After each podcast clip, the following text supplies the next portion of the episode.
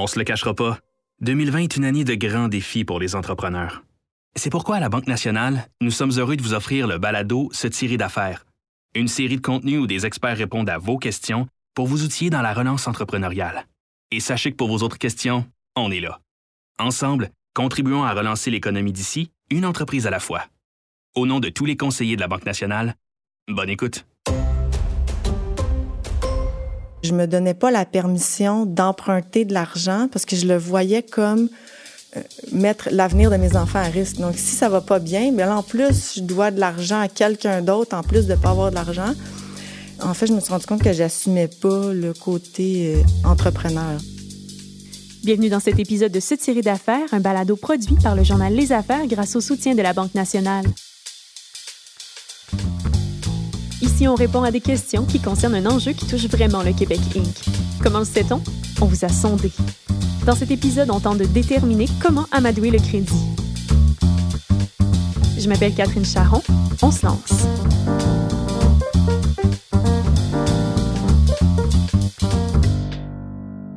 Avant toute chose, qu'est-ce que le prêteur évalue avant d'octroyer un financement à une entreprise? En fait, le prêteur va regarder, je pourrais dire quatre choses. Euh, la première chose, c'est pour, on veut évaluer la probabilité de défaut de l'entreprise. On vient d'entendre Vincent Beaulieu de Mers. Il est comptable et expert conseil en financement d'entreprise chez Bilan Inc. Pour ça, on va analyser l'industrie, on va analyser euh, la situation personnelle de l'entrepreneur et on va analyser son entreprise. Si on a une entreprise, si on a un commerce de détail, euh, un restaurant, euh, on sait que l'industrie, l'industrie est faible présentement, c'est plus difficile. Par contre, si on est dans un distributeur dans l'alimentation ou dans dans le bois. On sait qu'il y a une rareté dans le bois. Donc, euh, donc on est dans un secteur que présentement, selon, selon ce qui se passe dans, l'économie, dans le monde au niveau plus macroéconomique, ben, on sait que c'est un secteur qui est, qui est, plus fort. Donc ça, ça vient nous aider. Ensuite de ça, euh, on a euh, l'individu. L'individu, ben, on va regarder son lifestyle. Justement, est-ce qu'on a besoin de, de, grosses sommes pour assumer notre rythme de vie quotidien? Est-ce qu'on est qu'on possède des actifs personnels? Est-ce qu'on a des, des fonds de placement? Si on a de l'argent, ce que ça dit aux banquiers, c'est qu'on a une capacité de réinjection. Donc, si jamais l'entreprise va moins bien, ben l'entrepreneur va être capable d'en remettre de sa poche. Donc ça, c'est intéressant. C'est très intéressant. Et ultimement, on va regarder l'entreprise. Donc l'entreprise, euh, ce qu'on veut savoir, c'est est-ce que l'entreprise est capable, euh, avec sa rentabilité passée, d'assumer les versements sur ses prêts? Si on a un petit enjeu par rapport à ça, mais qu'on a une forte capitalisation dans l'entreprise, donc qu'on a des actifs, qu'on a des fonds, ben qu'on on sait que euh, l'entreprise est capable, à même son fonds de roulement, à même ses actifs, de, euh, de perdurer dans le temps, même si on avait une année ou quelques années euh, plus difficiles, ben c'est intéressant. Le prêteur cherche en fait à déterminer la dépendance mutuelle entre une entreprise et son entrepreneur. Jusqu'à quel point l'entreprise a besoin de l'entrepreneur ou l'entrepreneur a besoin de son entreprise. Donc, supposons qu'on a euh, une personne qui investit beaucoup dans son entreprise, donc qui a plus beaucoup d'argent ou d'actifs au niveau personnel, mais qui, qui, n'a pas euh, des grosses dettes au niveau personnel et euh, qui n'a pas de retard de paiement, ben ça, ça vient plus ou moins affecter notre, notre dossier d'entreprise. Par contre, si on a une personne qui a eu des retards, euh, des retards, on parle au niveau des paiements de carte de crédit, euh, marge de crédit, hypothèque, euh, puis maintenant on voit même les compagnies de cellulaires, on peut se dire que si l'entrepreneur a de la misère ou a été négligent au niveau de ses paiements, au niveau personnel, ça pourrait bien arriver au niveau au niveau entreprise. Et puis, ce qu'il faut savoir, c'est que les institutions financières, tout comme vous qui êtes en affaires, ne sont pas des euh, organismes de charité, donc ils veulent faire des bons prêts. Puis, qu'est-ce qu'un bon prêt? C'est un prêt qu'on a une probabilité forte que l'entreprise va être en mesure de nous payer. Donc, pour faire un petit lien avec ça, si j'ai pas été capable de payer ma carte de crédit pendant 90 jours, que je suis en retard de six mois sur mon compte Vidéotron, que euh, j'ai sauté deux paiements sur euh, mon hypothèque personnelle, ben ça se pourrait que j'ai des problèmes de, dépassement au niveau de ma marge de crédit et que euh, également euh, au niveau de mes prêts que j'ai des retards. Puis ça, on veut pas ça. Avant de vous présenter devant un prêteur, Vincent Beaulieu de Mers estime qu'il est primordial de bien connaître la situation financière de votre entreprise. De bien connaître euh, notre projet, d'avoir des prévisions financières ou un historique euh, qui est satisfaisant et puis d'appuyer nos, nos, prévisions par des hypothèses qui sont réalistes. Donc là, si on n'a pas euh, les habiletés à savoir si on a des lacunes importantes auprès de notre dossier, ben, on peut faire intervenir un, consultant en financement indépendant comme moi, par exemple, ou encore votre comptable ou quelqu'un qui, a quand même une expertise intéressante au niveau du financement euh, institutionnel. Un autre piège à éviter, c'est de cacher l'information euh, à notre banquier. Votre banquier, là, avec quatre années d'état financier, vos intérimaires à jour, vos comptes à recevoir, vos listes de payables, votre bilan personnel, il est capable, dans un dans une demi-heure, une heure, il est capable de vous raconter l'histoire de votre entreprise. Donc, si l'histoire que vous lui racontez quand que vous le rencontrez diffère de l'histoire que racontent vos livres, c'est là qu'il y a un petit doute dans la, dans la tête de votre banquier et puis que là, on va peut-être avoir des questions plus pointues pour essayer de, faire un lien entre l'histoire que racontent les états financiers et l'histoire que vous lui avez racontée. Donc, ne pas essayer de cacher d'informations au banquier, dire la vérité. Puis le banquier, quand il, quand il prend le temps de vous écouter puis de travailler avec vous, lui, là, il, veut que ça fonctionne, votre dossier. Là. Lui, son, son objectif, c'est pas de, de, vous dire non, c'est d'essayer de voir s'il est capable de vous aider puis si ce que euh, vous désirez puis le, le portrait de votre entreprise cadre avec la mission de son institution financière. Que fait-on lorsque nous avons peu, voire pas du tout d'informations liées à notre crédit d'entreprise? C'est le défi qu'a rencontré l'équipe de CoolDell peu après le démarrage de ses activités en mars 2020. En fait, pourquoi on veut du crédit, c'est que le crédit nous permet en tant que PME qui n'a pas encore d'historique de crédit de, de venir chercher des ressources qu'on n'a pas pour pouvoir euh, vraiment euh, mettre nos idées en place euh, à l'aide de créanciers qui nous font confiance, qui font confiance à nos idées. C'est pour ça que le crédit est assez important. Lui, c'est Vincent Yunan, un des cofondateurs du site web qui permet de commander et de se faire livrer ses emplettes faites chez des épiciers de quartier. À ses débuts, CoolDell a tenté de se procurer une carte de crédit auprès d'une institution financière vu qu'on est un site internet, il nous faut bien euh, ces cartes-là pour faire nos transactions, payer nos euh, les épiceries, euh, en tout cas juste pour pouvoir gérer l'entreprise. Et c'était très difficile de pouvoir avoir une carte de crédit, surtout en, c'était au, pic de la pandémie. les banquiers étaient un peu inquiets. On n'avait aucun historique de crédit. Mais donc la première réponse était négative. Euh, on s'est tourné vers une autre banque. On est allé chez une autre banque, on leur a parlé, on a présenté notre idée. Euh, on était chanceux, on a une conseillère qui a, qui a cru en nous, qui a poussé l'idée un peu plus, même si on n'avait pas d'historique. Et finalement, on a réussi à avoir une, carte de crédit même à nos tout débuts, euh, ce qui nous a beaucoup aidé. Euh, même si la limite de crédit n'était pas très élevée, euh, au moins c'était un début. Donc, on a évolué avec ça. En discussion, on parlait avec les banques et ils nous avaient dit que justement, en temps de pandémie, pour les PME qui venaient qui venait de se lancer, euh, ça allait être assez difficile pour l'instant, pour les 5-6 prochains mois, d'offrir une marge de crédit euh, à ces entreprises à cause de la, de la situation qui est assez euh, instable.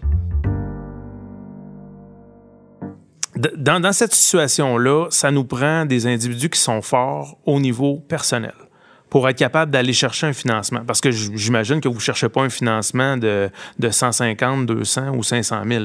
on, doit plus être dans un euh, quelques dizaines de milliers de dollars, euh, peut-être un 50 000 ou, quelque chose comme ça. Donc là, on a besoin d'avoir des individus qui sont forts. Quand, on veut garantir un, crédit sur notre valeur personnelle, d'habitude, on peut penser, si on veut 50 000, il faut, faut avoir une valeur nette d'environ 100 000.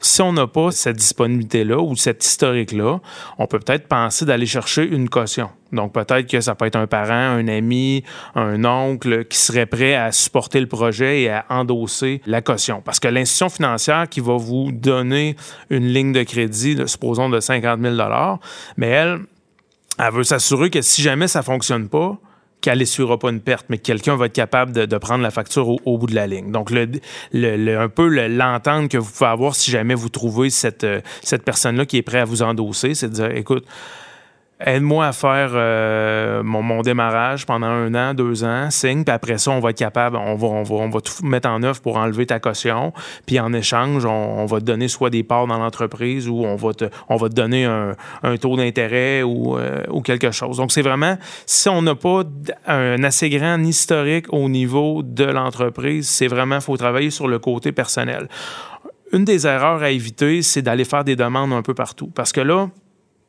quand vous faites des demandes comme ça, vous faites une demande en entreprise, mais ça, souvent, il va y avoir une demande qui va être faite sur votre crédit personnel. Donc là, si vous faites deux, trois, quatre, cinq demandes dans des institutions financières différentes, bien, des demandes de crédit qui sont refusées, ça pénalise votre crédit et puis ça, devient de, de, de, plus en plus difficile. Donc, la solution, c'est vraiment c'est de vous monter un petit plan d'affaires, dire c'est quoi la, la, la, clientèle visée. Là, vous, vous, commencez à avoir un peu, un peu d'historique. Donc, on peut commencer à faire un prévisionnel qui va être supporté par les mois, les derniers mois pour venir justifier un peu euh, le montant que, qu'on a besoin. Également, c'est de dire qu'est-ce, qu'est-ce qu'on va faire avec cet argent-là? Est-ce qu'on va développer notre plateforme web?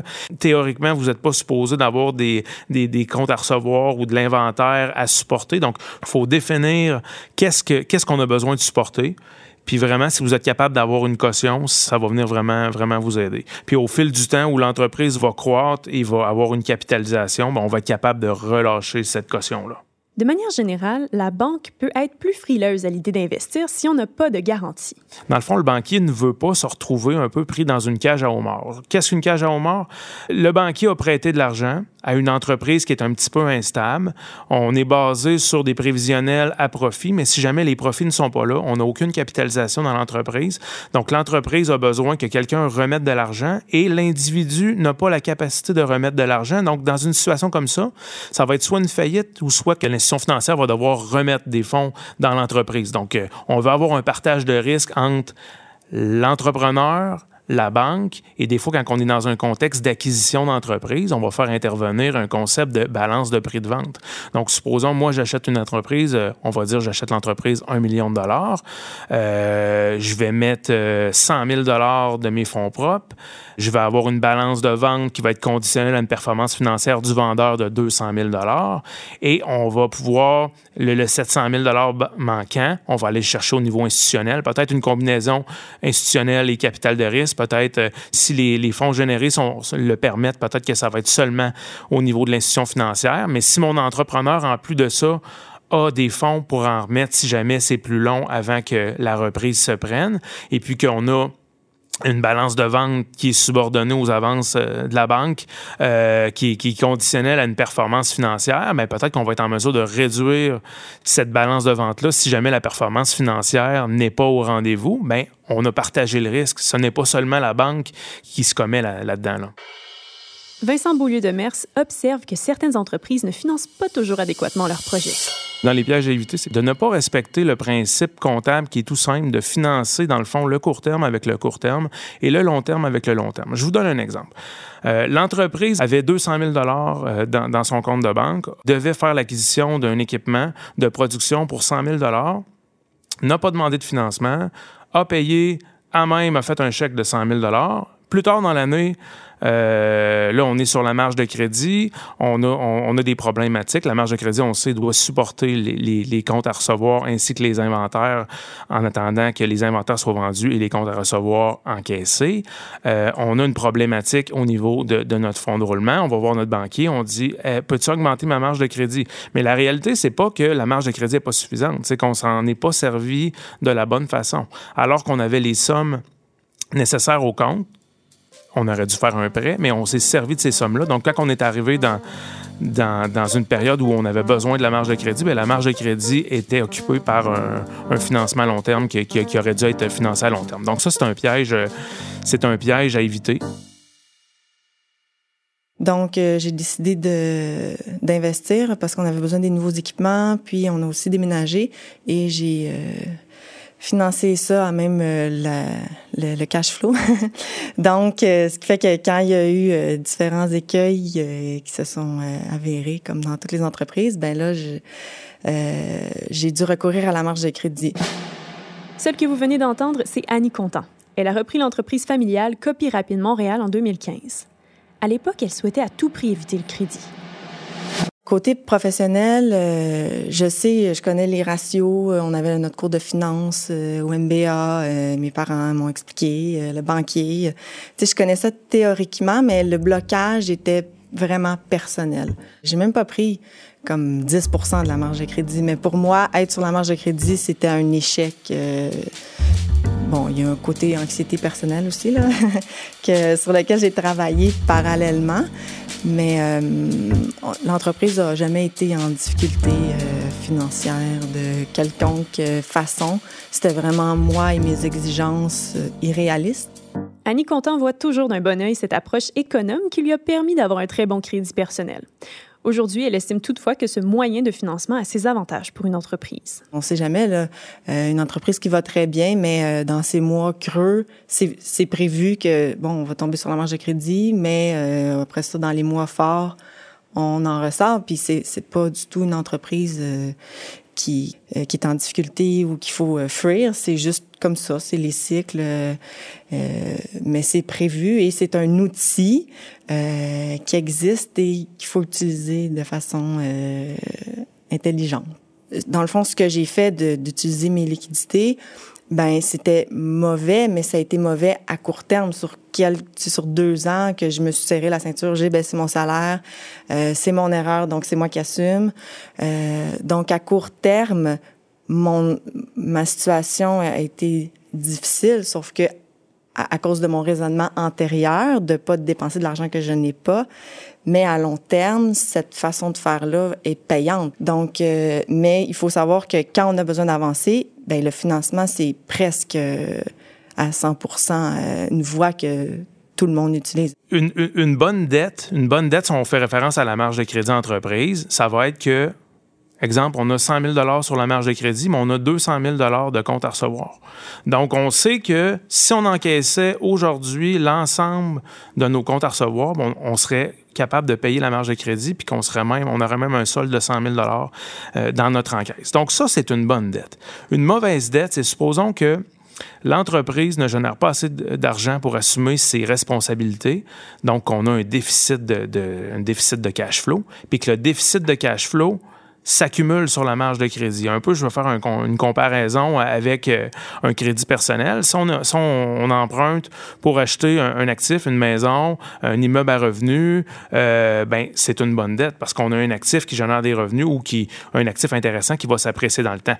Par contre, si on dépense plus qu'on gagne, puis qu'on a besoin d'une marge de crédit pour venir patcher, dans le fond, le, déficit, bien ça, c'est une mauvaise dette. Quand on a recours à, faire une demande de financement, normalement, ça devrait supporter un projet qui va amener des retombées.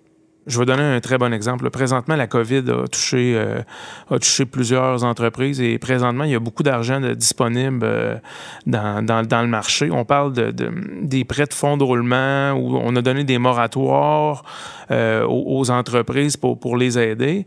Si on est allé chercher un, un, prêt d'un certain montant pour venir un peu éponger une période plus difficile, ben ça, c'est une capacité d'endettement qu'on n'aura pas pour le futur pour un certain nombre de temps jusqu'à temps que cette dette-là soit remboursée. Donc, présentement, on en a besoin, mais présentement, il peut y avoir un peu d'anxiété des entrepreneurs à avoir recours à ces euh, prêts-là, parce que supposons qu'on a emprunté 200 000, mais que finalement, on avait un projet peut-être dans, un horizon d'un an de 200 000 pour acheter un équipement pour accroître notre production ben là, le 200 000 a juste servi à, venir combler un déficit. Donc, on n'aura possiblement pas accès à, cet argent-là euh, dans le futur. Donc, ça, ça peut, on peut avoir une certaine anxiété par rapport à ça, mais on, fait ce qu'on peut avec, avec la situation.